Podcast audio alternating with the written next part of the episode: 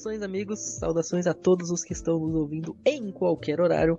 Ao som de Maroon and Gold, Fight Song da Arizona State University, estamos no ar para o décimo episódio do College Cast, o único podcast em atividade na língua portuguesa 100% especializado e focado no futebol americano universitário. E hoje, meus amigos, exemplo dos episódios anteriores, nós seguimos mergulhando de cabeça na temporada que começa em menos de um mês, com o objetivo de levar até você tudo aquilo que é necessário saber para que a sua experiência assistindo aos jogos seja a melhor possível. Mas antes de começar por review, nós temos alguns anúncios para fazer. O primeiro deles é que a partir do lançamento deste episódio, o College Cash, a exemplo do que fizeram Penn State e Miami Hurricanes nos anos 90, deixa de ser independente e se junta a uma conferência. No nosso caso, a conferência do Cover Football. A partir de hoje, nós passamos a ser um produto integral, 100% do Cover Football. Isso vale aí para as mídias sociais é, e também para o medium.com.br coverfootball. E, gente, para começar essa parceria, é, agora sim, de fato, né, dentro do Cover Football, a gente já chega com voadora no lustre.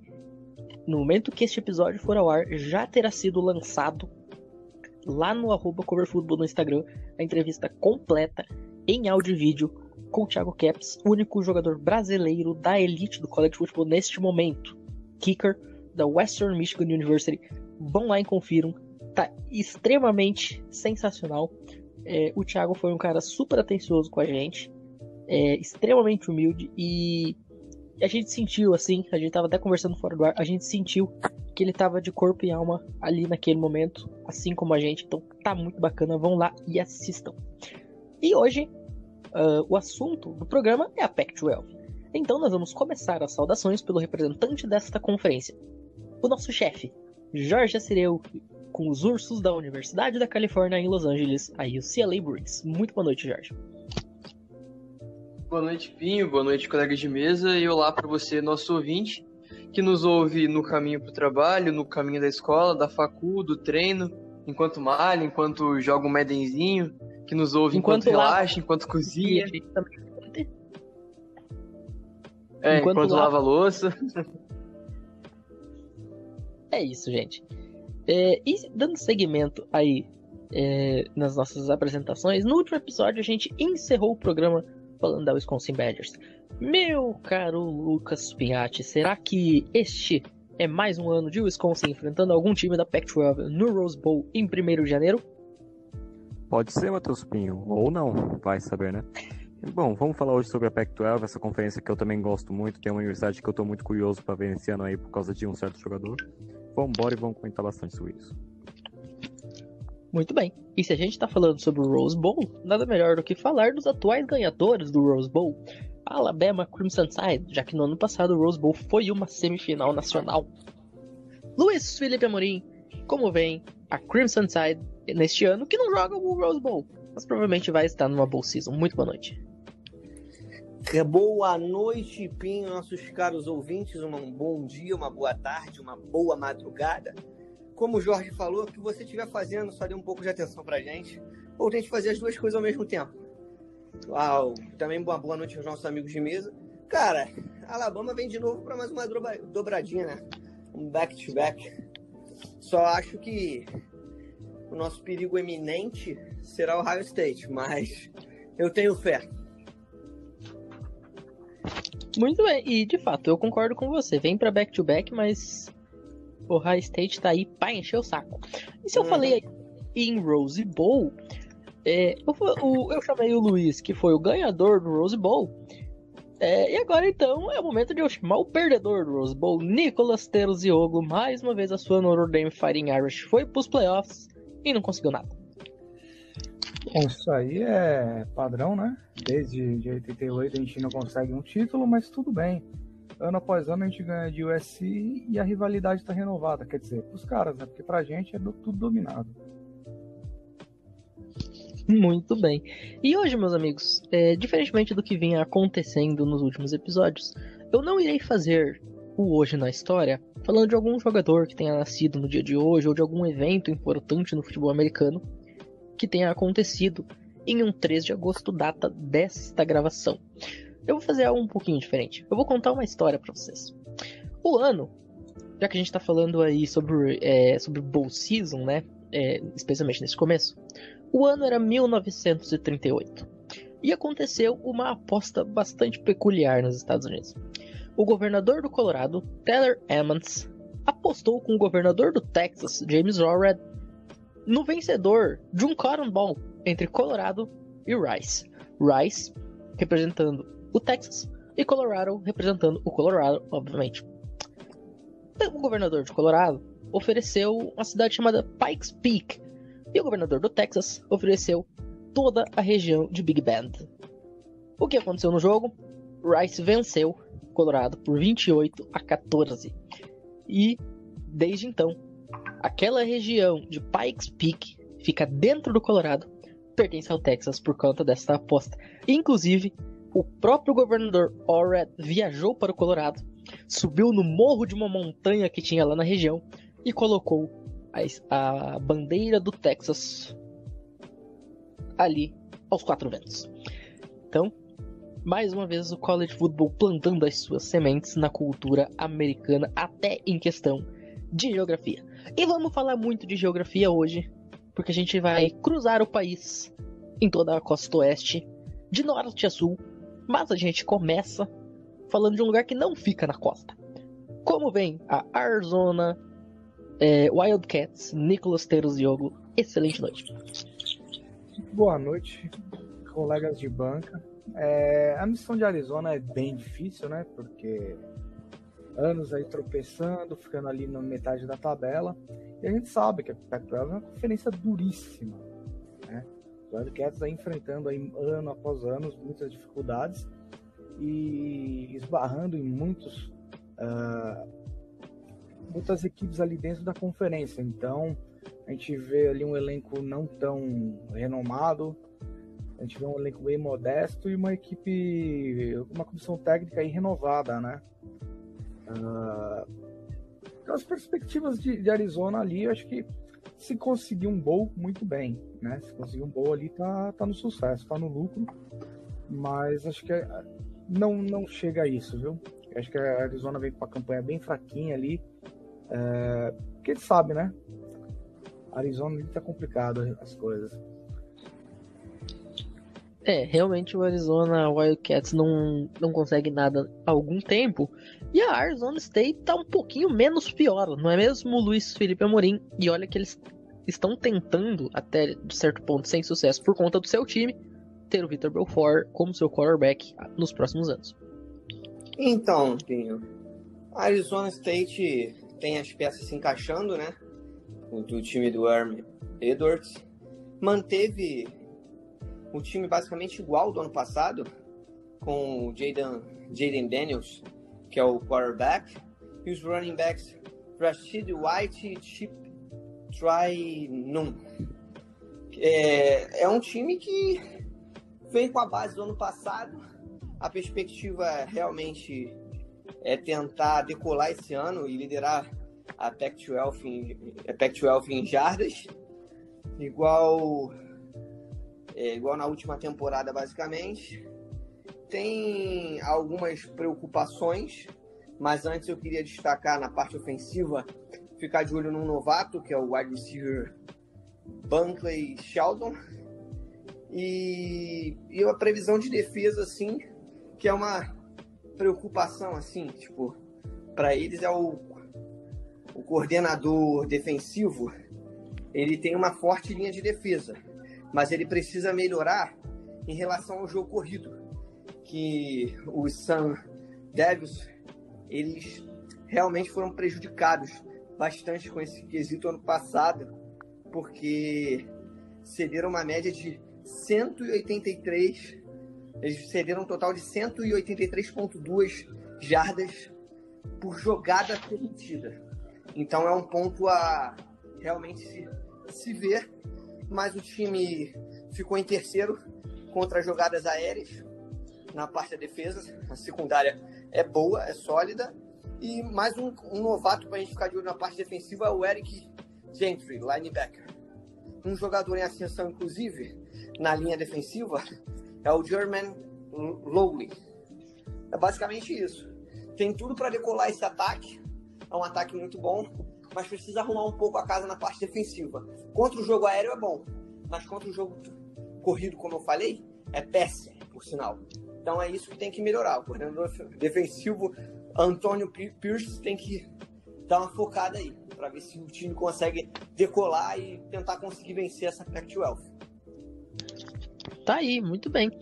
Lucas Pinhatti agora, o que podemos esperar da California Golden Bears, faculdade que deu ao seu time da NFL um dos maiores jogadores que ela teve na sua história, o Green Bay Packers com Aaron Charles Rodgers. Só uma correção, Matheus Pinho, no meio do podcast mesmo, é que Arizona State não espera Vitor Belfort como quarterback, né? Espera o filho dele como quarterback, o Davi Belfort, né? Puxa, é, é, eu, eu confundi os Belfort, mas é porque os dois são tão espetaculares dentro daquilo que eles fazem que, que, que é, uma, é uma. Eu acho que o Davi não tem problema nenhum de ser chamado de Vitor Júnior, né? Realmente.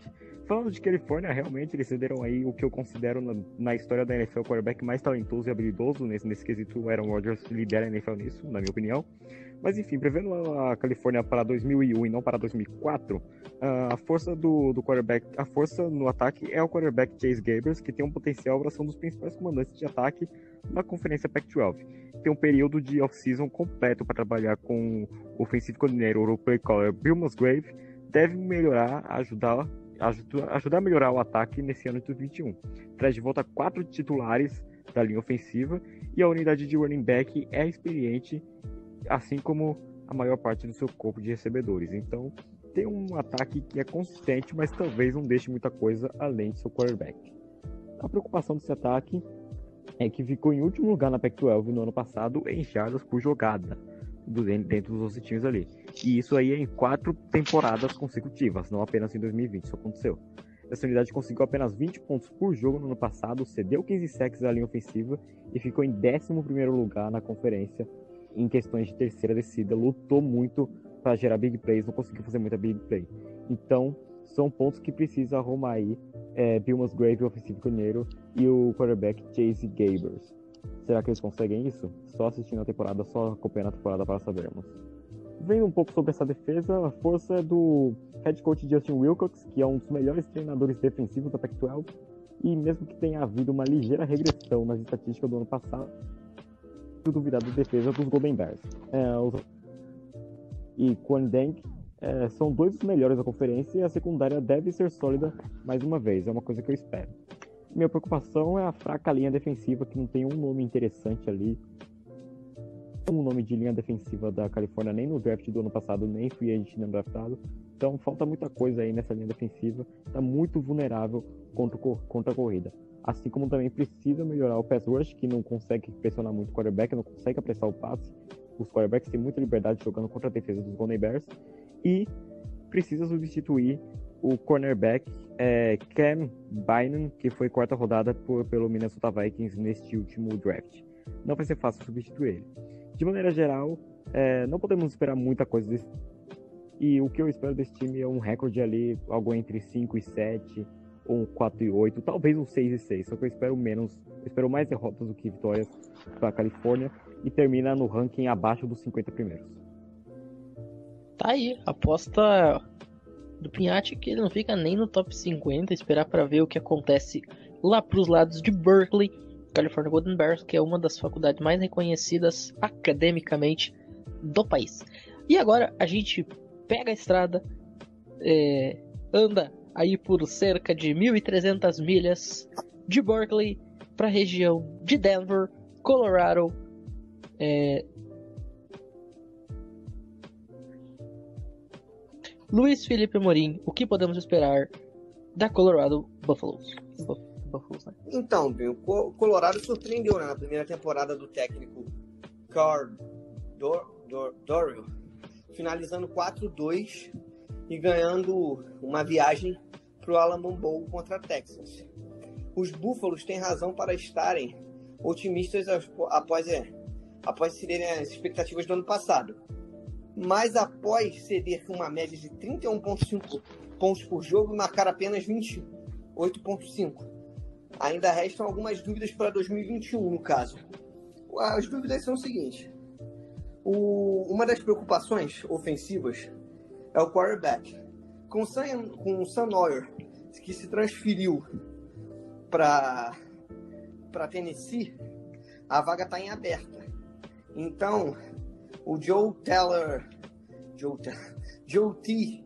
Short deve competir pela posição ao lado do Brandon Lewis, que é um calouro para a gente ficar de olho, que foi recrutado recentemente, foi recrutado agora esse ano.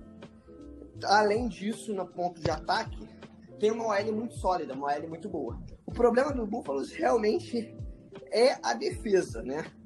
Na parte que cederam 31,7 pontos por jogo e eles precisam melhorar isso para esse ano, basicamente.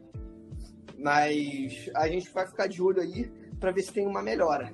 Eu não vejo uma perspectiva muito grande, realmente, para eles, mas a gente pode ficar de olho aí que pelo menos um ponto positivo na defesa, que realmente a gente tem que ficar de olho, que eu já ia esquecendo, é que eles têm uma das melhores equipes de linebackers da Pac-12.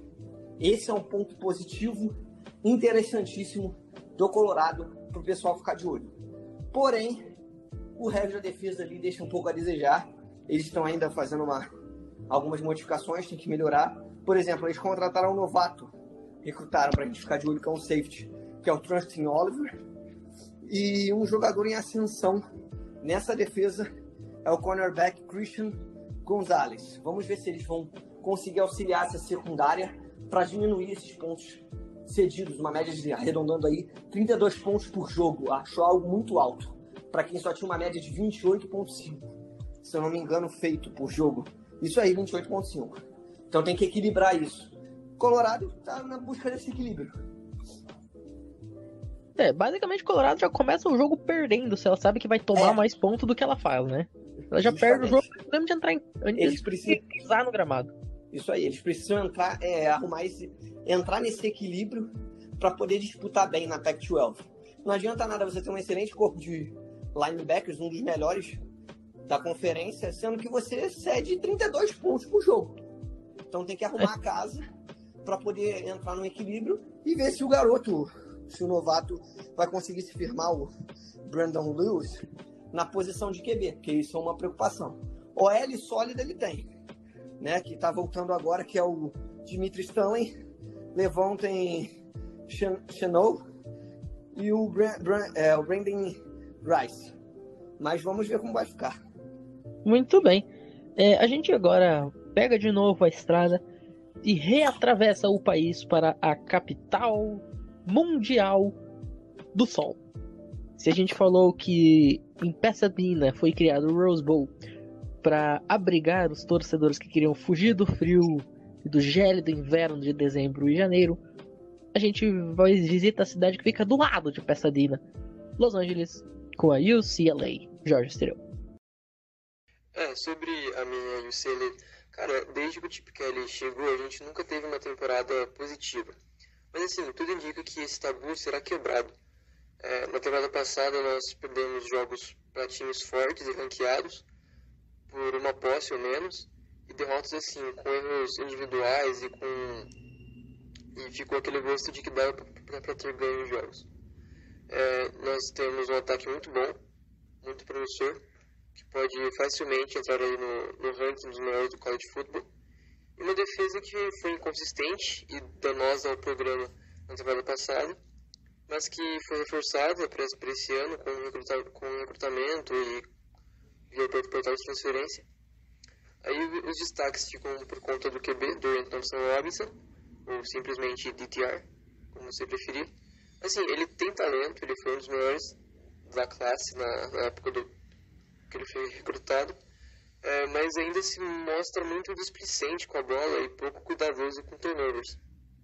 Então, se ele arrumar isso, a gente pode esperar aí um um belo ano para ele e para os Bruins.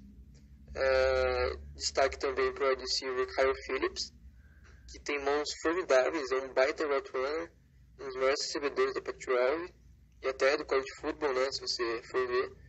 É, temos o Tyrande, Greg Dulcet, que agora com a, com a ausência do Demetric Felton, né, que foi para a NFL, eu acho que o Dulcet pode vir a ser a principal arma ofensiva do, do time. É, ele é muito habilidoso como recebedor, é, embora ele não seja tão alto, ele compensa com muita velocidade e, e com muitas jardas após a recepção. E para proteger o DTR, nós temos aí o guard Sean Riley, que é muito subestimado para mim, ele bloqueia muito bem, é, seja passando ou correndo, então uma, é, um, é, um, é um grande ofensivo. É, na defesa a gente tem o safety Quentin Lake, filho do Hall of Famer do, dos Steelers, Carnell Lake, o defensive back Quentin Knight, que é um legítimo flex, assim, sabe muito bem cobrir o campo e pressionar o QB pelo weak side. É, e o recém-recrutado DLJ Toya, que foi um dos melhores recrutas do país, quatro estrelas, mais de 30 ofertas, ele se comprometeu primeiramente com a rival, USC. Ele jogou o Spring Game, né, o jogo de, jogo de outono, pelos Trojans, mas há apenas algumas semanas se transferiu para os Bruins é, e pode vir a ser, a, ser uh, o principal, principal apreciador de passe desse time. Então uh, eu espero aí um 8-4 e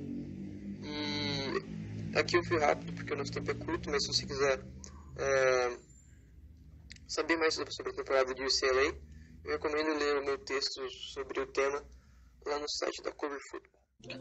É, e se a temporada tende a ser boa, perder o, o, o sino nunca é legal, né? Pra quem não sabe, gente, esse clássico entre UCLA e USC tem um sino que o ganhador ele tem o direito de ter a plataforma do sino pintada na sua cor.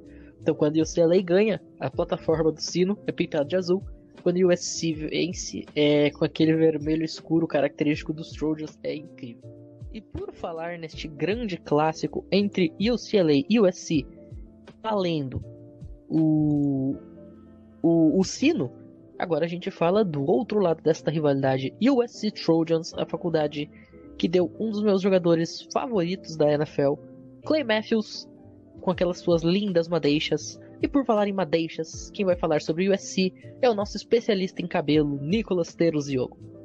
Clay Matthews? Pelo amor de Deus, Pinho. Vai pular malo, velho. Meu, meu cérebro não produz dopamina desde que aquele homem parou de jogar. Você vem falar de Clay Matthews, Pinho? Ah, não. Mas vamos falar da USC logo, vamos falar da USC. O coração, o coração verde e amarelo me, me, me faz ter o Matthews em autoestima. Não, velho. Troy Polamalu foi muito mais jogador e pode me chamar de lunático. É, e o USC vem com a campanha aí, né? Assim, eles olham para cima, né? Pro estado acima e vê a galera lá estourando os confetes, Oregon sempre comemorando e os caras não estão contentes, né? Desde que Pete Carroll saiu de lá, os resultados é, são, são, bem, são bem escassos, né? É, o time acreditava muito no, no, no Cadon Slavs. Primeiro ano ali foi ok hum, para alguns, deplorável para outros, né? Um quarterback sofrendo muitas interceptações, muitas decisões horríveis, graças a Deus aí, né? Meu Notre Dame agradece. É... Mas esse ano ele volta aí com quatro jogadores da, da linha ofensiva, quatro jogadores aí de que retornaram para o time em 2021. Uh, o, que, o que aumenta a expectativa em relação ao ataque, né? Porque a gente sabe que a força mesmo está na defesa, né? Com o defensive Nick Figueroa, com o outside linebacker Drake, jo Drake Jackson e o cornerback Chris Steele. Fora isso, o time fica devendo em muitos aspectos, né? Uh, o ataque ali, bom, a gente teve alguns bons nomes ali na, na posição de wide receiver, né? Como o próprio o Amon Hassan Brown, que inclusive teve um irmão que, que jogou por Notre Dame, né? O rival, interessante essa rivalidade aí dentro da família. E uh, tem outro irmão que joga em Stanford, também dentro da Pac-12. É o Osiris, não é? E, sim, e inclusive os irmãos Sam Brown vão se enfrentar duas vezes por ano na NFL, né? Porque o Equanimeous, que veio de Notre Dame, joga nos Packers, e o Amon Ra foi pro Detroit Lions maravilhoso, inclusive, né? Rivalidade dupla aí dentro da família aí. O pai deve ficar muito contente. e, e, é isso, cara. O USC vem, vem forte, acredito que para ser ranqueado. No entanto, tem que melhorar muitas decisões, principalmente do, do quarterback ali, que sendo bem sincero, ele é a âncora dos Trojans, né? Os Trojans não foram mais longe por culpa dele. Perfeito. E agora a gente segue falando de time tradicional, porque a gente vai falar com os atuais bicampeões é, da, da, da Pac-12, a Oregon Ducks, time do nosso outro chefe, o, o Felipe Fidelis. Lucas Piatti. Ah, prevendo o ataque aí de Oregon Ducks, é, eles têm uma confiança imensa no coordenador ofensivo John Moorhead e os Ducks têm um dos melhores universitário e mesmo com uma situação é, instável de quarterback, o CJ devem ser uma aí uma potente dupla de running back que vai fazer um barulho aí na Pac-12. E todos os cinco titulares da linha ofensiva de 2020 estão de volta. Pinecil foi desse ano, mas ele não jogou em 2020, ele deu um opt-out. Portanto, os cinco titulares do ano passado estão de volta. E é, esse tem um talento grande também de Oregon. A preocupação é a questão de quarterback. Entre se a batalha e ser o titular já para a semana 1, mas existe o problema que ele é transferido de Boston College, lugar onde em 2020 ele jogou bem apenas um jogo ou outro, mas existe ainda assim uma confiança nele só que também tem a questão de preocupação. Ele vai ser testado imediatamente pra, na semana 2 para State fora de casa e muito grande, porque todos sabemos como é o State. Ah, e uma coisa que precisa melhorar isso aí é porque o time sofreu 16 turnovers no ano passado. Isso foi o recorde da, da Pac-12, ninguém sofreu mais turnovers do que Oregon dentro da conferência. Isso é uma... Na questão da defesa, tem um veterano é um dos principais é, é, é, assistentes contratados na, na season depois que Andy Avalos deixou a universidade para ser head coach de Boise State. A defesa de Oregon foi duramente atingida por opt-out de vários jogadores no ano de 2020, mas pelo menos sete starters estão de volta em 2021 e essa deve ser uma das unidades defensivas principais na conferência Pac-12. O defensive end Kevin Thibodeau America, do time principal, e os linebackers Justin Flowe e Noah Seal é, são estrelas em ascensão. Só que Noah Seal é o parente do Penny? Ah, eu não tenho certeza. Irmão. Enquanto... É, irmão? Irmão. Esse aí eu, eu, eu, dou a cal certo. Pode confiar. Beleza. A preocupação com, com quanto aos Ducks... Ah, ele foi pra jogar com o irmão, então? Isso. Tem na família Saint Brown, né? Uh, a preocupação quanto aos Ducks melhorar na off-season é, é a questão de pontos por jogo. Em 2019 eles cederam apenas 16 por jogo, mas em 2021, isso, em 2020 isso quase dobrou, foram 28 pontos por jogo. Então agora tem que dar uma equilibrada, tem que ficar abaixo de 23, isso no mínimo, para ser um time que queira brigar mesmo é, por playoff, que é uma meta há muito tempo aí de Oregon nos últimos anos. E precisa forçar mais turnovers, apenas 7 forçados no ano passado. Um, Mark Strobel, o estou campeão nas é tanto como jogador como assistente técnico, e agora ele quer como head coach, e ele não se esquiva de seu desejo de levar o Oregon àquelas, a essas alturas. Vem acumulando turma de recrutamento de elite há três anos, vemos aí o Penny Seal, vemos aí Justin Herbert, entre outros jogadores. Enfim, Oregon finalmente pode ganhar o chegar ao playoff nacional e fazer barulho, quem sabe até ser campeão, não é uma coisa que eu prevejo. Mas eu prevejo aí um recorde 11 e 1. Essa derrota não é pro High State, tá? No meu palpite. E termina dentro de um top 8. Não, não necessariamente não necessariamente oitavo, mas termina dentro de um top 8 ali. Quem sabe sétimo, quem sabe dentro dos quatro primeiros. É isso que eu prevejo pro Oregon. E para quem seria essa derrota se eles irão vencer ao High State, meu caro Pinhatti? Vamos assistir a temporada e descobrir. Resposta.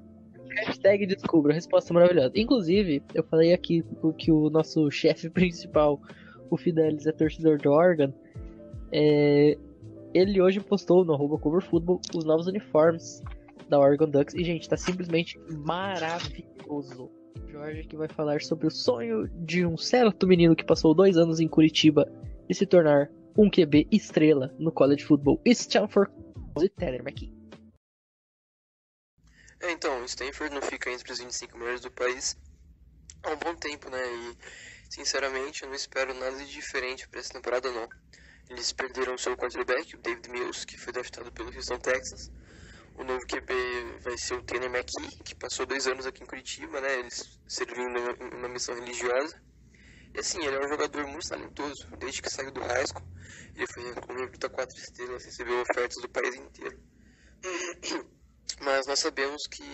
Mas a gente não sabe como ele vai, ele vai voltar, né? Uh, depois de como ele vai se comportar como um QB starter de um programa tão grande quanto o Stanford, depois de dois anos fora do, do futebol americano. E a gente sabe que isso impacta muito fisico, fisicamente e tecnicamente. A Stanford tem um jogo corrido fragilizado e a defesa não me muito não. Então eu não vejo os caras fazendo alguma coisa muito boa aqui na Pac-12 North, repleta de defesas fortes. Então acho que fecha com um recorde de 4-8, bem normal nesse ano de reconstrução. Muito bem.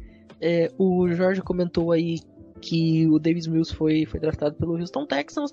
Foi de longe a pior pick do, do, do draft, né? A pick que menos fez sentido nesse draft. É, e a gente comentou aí sobre o Tanner McKee. Vem aí entrevista, Cover Talk, episódio número 2, com o Tanner McKee, quarterback da Stanford Cardinal. É, entrevista em português, porque como vocês ouviram aí o Jorge comentar, ele ficou dois anos no Brasil, em Curitiba, como missionário religioso. É, então aguardem, porque vem aí uma entrevista com um quarterback de primeira divisão.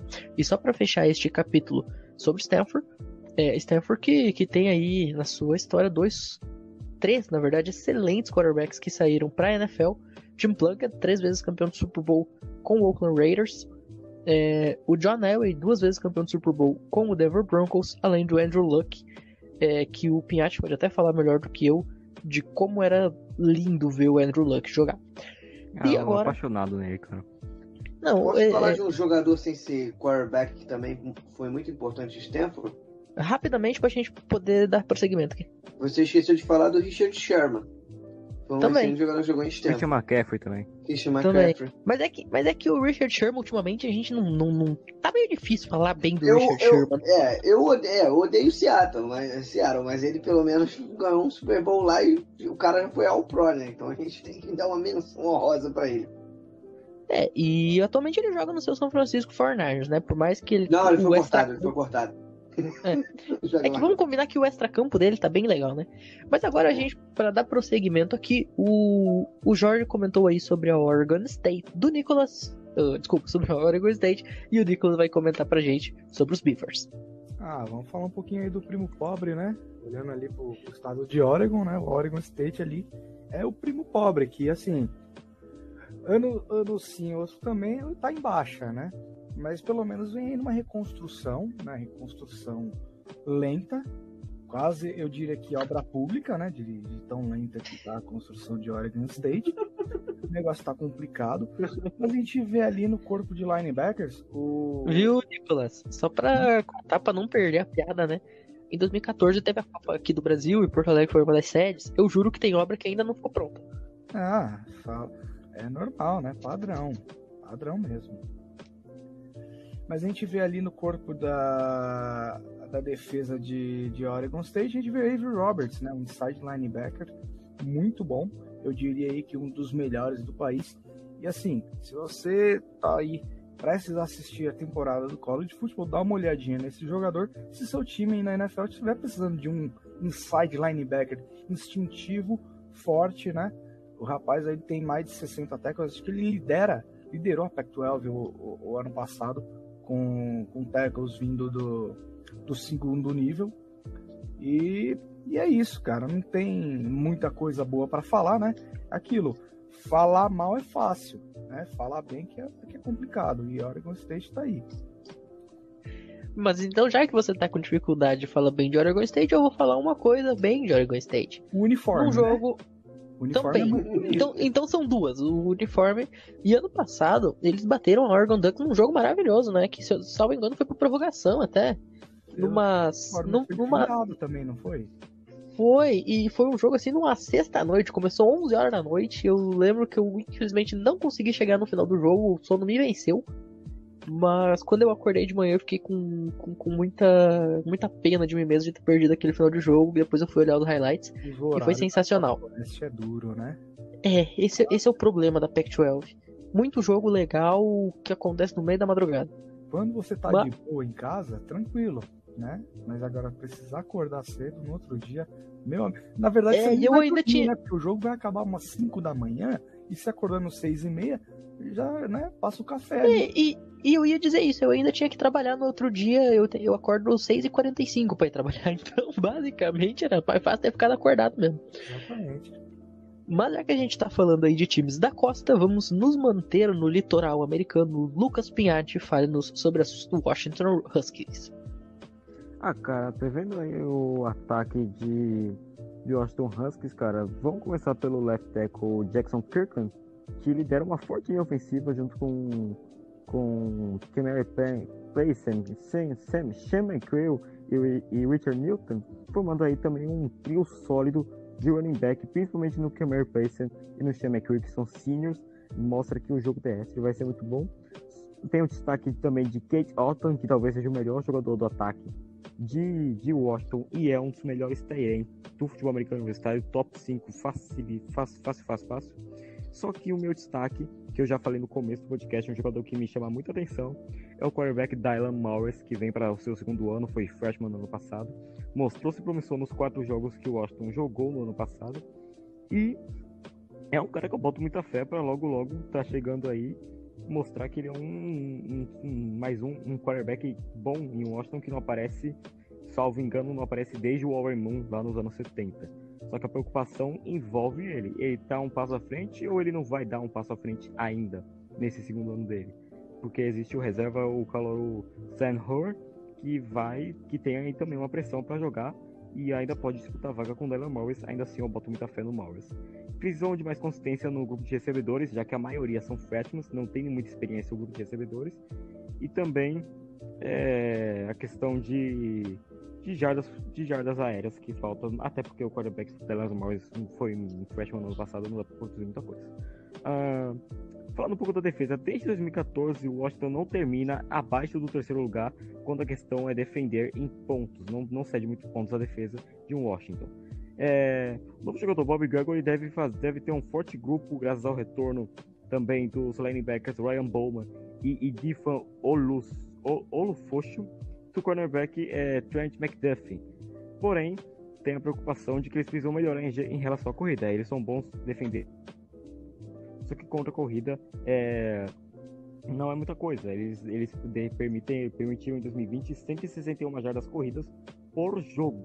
É, o Ed Rush Zion Tupolafitui, é, 7 sacks em, em 2020 vai, vai fazer falta no, na defesa também, já que ele rompeu o tendão de Aquiles, uma lesão maligna, uma lesão, a pior lesão que um ser humano pode ter. Uma delas é o tendão de Aquiles. Sofreu no Spring Training, tá fora dessa temporada, só volta no ano que vem. E precisa também substituir o cornerback Elijah Molden. Aí é uma das principais prioridades aí na defesa de Washington. É, os Huskies jogaram apenas quatro vezes com, no ano passado, com a pandemia forçando enviar arrependimentos aí na, na Pac-12 Championship Game. É, eles têm uma chance de percorrer um longo caminho, chegar talvez na final da Pac-12. Não boto muita fé, mas pode acontecer. E tem um jogo aí que eles vão pegar uma estrada muito longa, vão jogar em Ann Arbor contra Michigan, jogo que eu acredito que eles vão ganhar, só que é um, já um jogo para eles se provarem já na segunda semana. E também tem o jogo em casa contra Oregon, que eu acredito que eles vão perder, mas podem dar trabalho para Oregon. Eu espero que eles terminem aí com um recorde de 9-3 e na melhor das hipóteses terminem em 10-2 e vão terminar no, em 15 no ranking, vão pegar um, um bowl muito grande aí, os Huskies. Muito bem. E agora a gente segue na região de Seattle para falar. Se o, se o Nicholas falou aí que Oregon State é o primo pobre de Oregon, Washington State seria o primo igualado da Washington Huskies? Jorge seria. Exatamente, eu falo. Cara, o Washington State é uma universidade que costuma produzir bons QBs, viu? E, e esse ano não é diferente, né? O melhor jogador dos caras é um QB. Assim, é, é- é- melhor jogador dos caras é o QB, então é, é melhor do que nada, né? O QB é a posição, o quarterback é a posição mais importante do jogo, então. A do Só zero, falta- ele- eles vão sair. Só falta o resto. Só falta É, só falta. Só falta pra quem passar, quem proteger. E. Quarterback Jake Laura, que pra mim é assim, é top 4 da conferência, né? Só atrás do Jaden Daniels de, de Arizona State. do Kendall Slovis de USC e do DTR de UCLA. E assim, é, defesa de Washington State. É aquela coisa, defesa na Pac-12 é muito difícil é, montar boas defesas na Pac-12, porque na costa oeste se produz jogadores de ataque e playmakers. Se você quiser playmakers, se você quiser aqueles caras rápidos e, habilido e habilidosos que vão te, te produzir pontos, você procura na Califórnia, procura é, em Oregon, procura em Washington. Hum, mas de, de, defensivo assim, talentoso, a Costa Oeste não costuma produzir bem e, e isso repercute no, nas defesas da Pac-12. E até por isso os jogos da Pac-12 costumam ter placares mais elásticos e aqueles placares mais bonitos, assim. É, o jogo que eu, que eu me apaixonei por UCLA e pelo college foi um UC Washington State é, fora de casa, né? Lá em, em, em Washington. E, cara, foi um, um, Eu não lembro agora o placar, mas foi um placar assim de basquete, cara. Foi um placar de basquete de college. Foi assim. 70 pontos, os dois times. Uma coisa assim. É, virando o jogo. Washington State tava 3-0 na, naquela etapa da, do, do, da temporada. Não, é. Washington State tava 3-0 e o CLA tava 0-3. E o CLA foi lá e conseguiu virar em um jogo impressionante, assim, o DTR correndo e passando muito bem. Cara, na, naquele jogo, é, eu, eu não tive mais dúvida que eu tinha que torcer para esse CLA. Então, é, foi, defesa. Foi, só, só um pouquinho. É, foi 67 a 63 para o UCLA. Exatamente. Me, Olha o tamanho 67 63. São 130 pontos somados. Exato. Tem e, jogo e de dá... basquete de... É. que não tá, aí, não tá aí. Eu ia dizer isso. Aí, se a gente for procurar, por exemplo, no Google, você digita lá é, UCLA versus Washington é, com é, jogos de placar elástico, né? A gente vai ter, por exemplo, um jogo de basquete que ficou 81 a 73. Quer dizer, foi 20 pontos a mais. E a gente tá falando de um jogo de futebol americano. É. é então, é, essas coisas, essa coisa da defesa se se as defesas serem mais fracas, se percute no, no, nos times da conferência e, e, nesses placares mais elásticos, assim, é totalmente normal a gente ver defesas mais fracas nos times da, da, da Pac-12. Assim, Oregon, por exemplo, Oregon e Washington conseguiram montar boas defesas nesses últimos anos, mas não são defesas assim com, uh, como posso dizer, aqueles caras talentosos, habilidosos.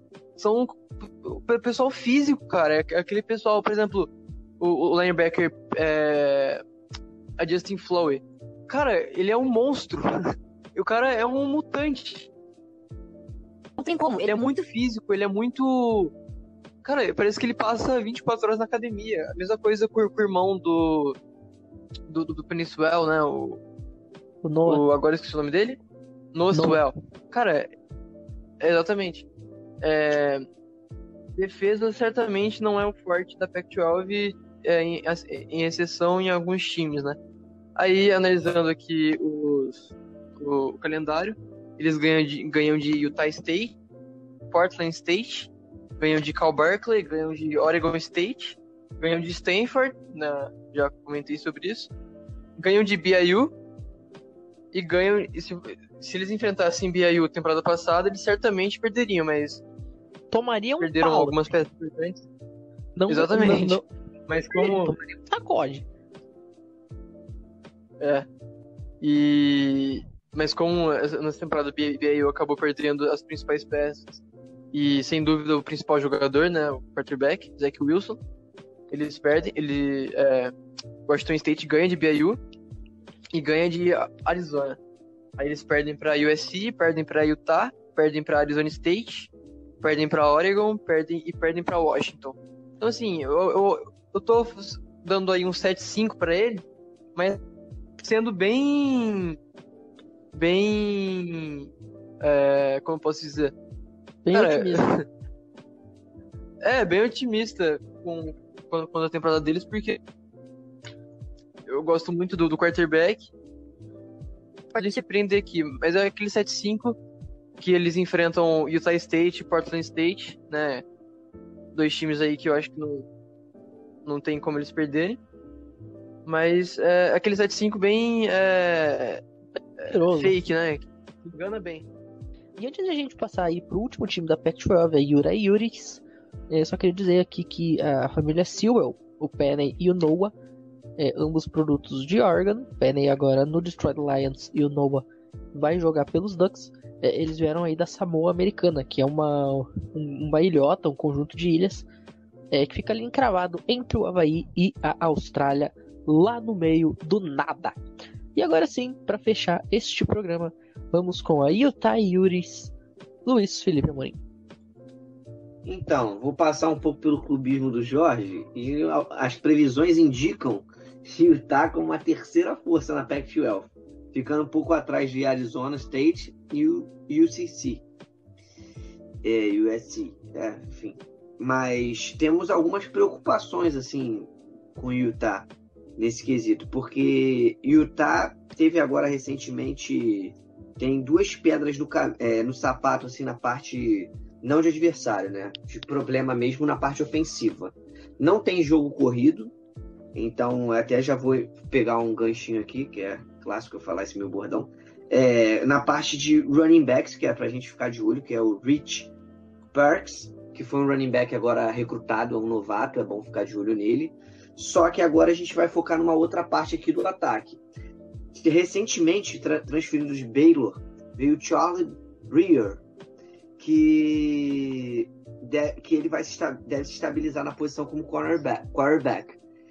E aí depende muito dele, esse time de Utah. Se ele realmente conseguir jogos notáveis, Utah pode até mesmo surpreender e ganhar a conferência. Não é uma grande surpresa, mas é uma surpresa.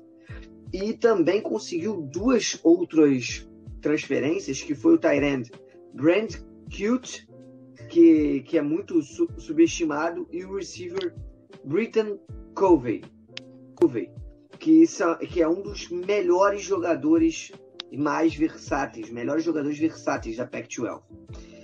É, isso é o ataque. Já a defesa, vou pegar uma ênfase aqui, como a gente já vinha falando, outro ganchinho aqui, que é o seguinte: a parte da DE. Ah, antes, só finalizar. O ataque também tem uma OL muito boa, que é uma das melhores da Pac-12. Então, isso vai favorecer bastante o Charlie, o novo QB. Mas na parte da defesa, voltando aqui, recapitulando, a DL é muito boa. Entendeu? Que a DL ela é muito boa. Ela tem uma média, ela teve uma média de 26 pontos por jogo que ela levou, tomou a defesa em geral, mas a DL ela cedeu 5.5 jardas por jogada. Então, contra jogo corrido, essa defesa de Utah é muito boa. E vai ter uma, um retorno aí do nosso do linebacker Devin Lloyd, que é um dos principais jogadores dessa defesa e um dos melhores linebackers da Pac-12. Mas uma das precauções a- realmente a serem vistas é a secundária. Porque a secundária da, de Utah, de uma, de uma, uma média de cinco jogadas de passe, contra cinco jogadas de passes consecutivas, eles eles têm um, eles cedem uma 40 jardas, que foi um caso excepcional ano passado. Tipo, cinco jogadas seguidas eles cederam um total de 40 jardas. Então é realmente um problema para Utah, como a maioria das, do- das universidades da Pac-12. Um calor para a gente ficar de olho aí é o linebacker Ethan Calvert, que foi recrutado recentemente. É, recru- é, recrutado não, que foi, veio, trans- é, veio recrutado. E o irmão dele, creio eu que é irmão, Josh Calvert, é, veio transferido de transferência também. E teve um, um outro defensive back que foi veio transferido também para tentar amenizar esse estrago, que é o Brandon McKinney. E um outro jogador que é importante, que prejudicou muito essa secundária, é o J. Herbert. Ele se machucou, torceu o joelho na, na primavera, teve uma torção no joelho na primavera passada. Isso acabou agravando né, é, essa, esse ponto fraco que é a secundária. Então, a minha previsão em geral para Utah é essa. Vai depender muito do, do, do novo QB, que é o Charlie, para poder render. E dessas duas peças, o novo tight end e o novo wide receiver, que é o Cute, Brent Cute, e o Britton Covey, para funcionar esse ataque. Mas provavelmente eles vão ser muito bem marcados, então vai ter que tirar um coelho da cartola e o ataque vai ter que ser multidimensional, como a gente diz. Porque a tendência é ser um ataque unidimensional. Então, se estudarem bastante Utah, Utah vai ter bastante problema ofensivo e defensivo vai ter que corrigir um pouco essa, essa parte da secundária, né? Que cede bastante pontos. Pô, em cinco jogadas de contrapasse seria uma média de 40 jardas, pelo amor de Deus. Muito bem. Assim a gente encerra o nosso programa de hoje. É, muito obrigado, é, Luiz, por mais uma essa oportunidade, por estar presente aqui mais uma vez e vamos para a próxima. Eu gostaria de agradecer todos os nossos colegas de mesa aqui, principalmente você, mais uma vez com essa voz aveludada, para os nossos caros ouvintes, que é muito bom a gente conseguir dissecar né, cada, cada conferência. Eu acho que isso é bastante interessante para o pessoal poder se inteirar e acompanhar. Infelizmente, o horário, os horários dos jogos da Pac-12 não ajudam muito. É meio. tá igualzinho às Olimpíadas agora no Japão. Mas a gente segue nisso, é, a gente segue nessa saga aqui de conquistar, cativar mais ainda o público de futebol americano, principalmente no college futebol, que é mágico, digamos assim. Muito bem. Pinhac, mais uma vez, muito obrigado pela participação, pela parte técnica e até o próximo programa. Muito obrigado, Matheus Pinho. Muito obrigado, é, Jorge Ciel, Luiz Felipe Amorim e Nicolas Terzil, que já saiu. É, e muito obrigado a você, ouvinte, que ouviu até aqui, que está acompanhando e está conhecendo cada vez mais colete de futebol e está ficando antenado aí para essa próxima temporada que vai ser maravilhosa depois de um ano de 2020 que foi muito desastroso por causa de tudo que aconteceu. E semana que vem vamos falar sobre a Big 12 e também alguns, alguns times independentes, já que a Big 12 não tem time. E é isso aí, até a próxima. É isso. Vocês lembram, vocês lembram na, na apuração da eleição que o Donald Trump foi ao Twitter e disse Stop the count? Basicamente a Big 12 é, ela é um misto de Stop the Count e Stop the Bleeding, né? Porque é para parar a contagem de quantos vão sair e parar o sangramento, porque a cada dia aparece um time novo querendo vazar lá da Big 12. Por sorte do, do, do Jorge, não tem ninguém querendo ir embora da Pac-12, muito pelo contrário, Jorge. E excelente noite para você. Hoje você vai dormir como um anjinho, porque a gente dissecou a sua conferência. É isso aí, Pim. A gente falou aí da, Big 12 e da, da Pac-12, é, hoje, no, é, dia 3 de, de agosto, que é o dia que a gente está gravando, é, os, o comissário da Pac-12 e o comissário da Big Ten é, entraram em uma conversa, em uma negociação, para que as duas conferências se alinhem quanto ao calendário. Então, eu não gostei, né? Porque para mim a Big 12 é para mim e para a maioria do, das pessoas, a Big 12 é a pior conferência da, do college football e ninguém gosta de se alinhar ao pior. Ainda mais é, tem Oklahoma e Texas, que eram os dois que se salvavam ali. Mas, ah, vamos aí, né? A garantir umas vitórias vitórias fáceis contra esses piras aí do sul. Mas é isso aí, até o próximo episódio. Eu Nicola... queria fazer um adendo aqui. Só um pouquinho. É, só um pouquinho. O Nicolas falou no, naquele episódio sobre a Pac-12, que eu até lancei essa questão de Oklahoma e Texas, e o Nicolas disse, eles vão pra, pra SEC pra gente saber que vai perder, né? E é basicamente o que o, o, que o Jorge tá falando aqui, pra vocês verem o tamanho do carinho que a gente tem pela Big 12, Luiz. Quando for falar de Oklahoma, eu vou... Não sei se sou eu que vou falar, caso ouvinte, mas com certeza a gente vai meter o pau um pouquinho no menino Netflix. Um pouquinho? O, pra caramba! É, inclusive, Muito eu faço questão, eu faço questão disso. Todo inclusive... mundo faz questão na mesa. A gente, a gente divide. Inclusive, meus amigos, aguardem. Porque ó, se você não conhece o Spencer Rattler, vai lá no Google e escreve é, QB de Oklahoma. Assim, bem simples em português pra você ver. Ele é o único ser humano na face da Terra que consegue ser branco e negro ao mesmo tempo. É maravilhoso. E agora, sem mais delongas, a gente encerra o programa de hoje com Fight Wildcats Fight Fight Song, é, inclusive quantos fight eu falei nessa frase, Fight Song da Arizona Wildcats. Uma excelente noite a todos e até o próximo programa.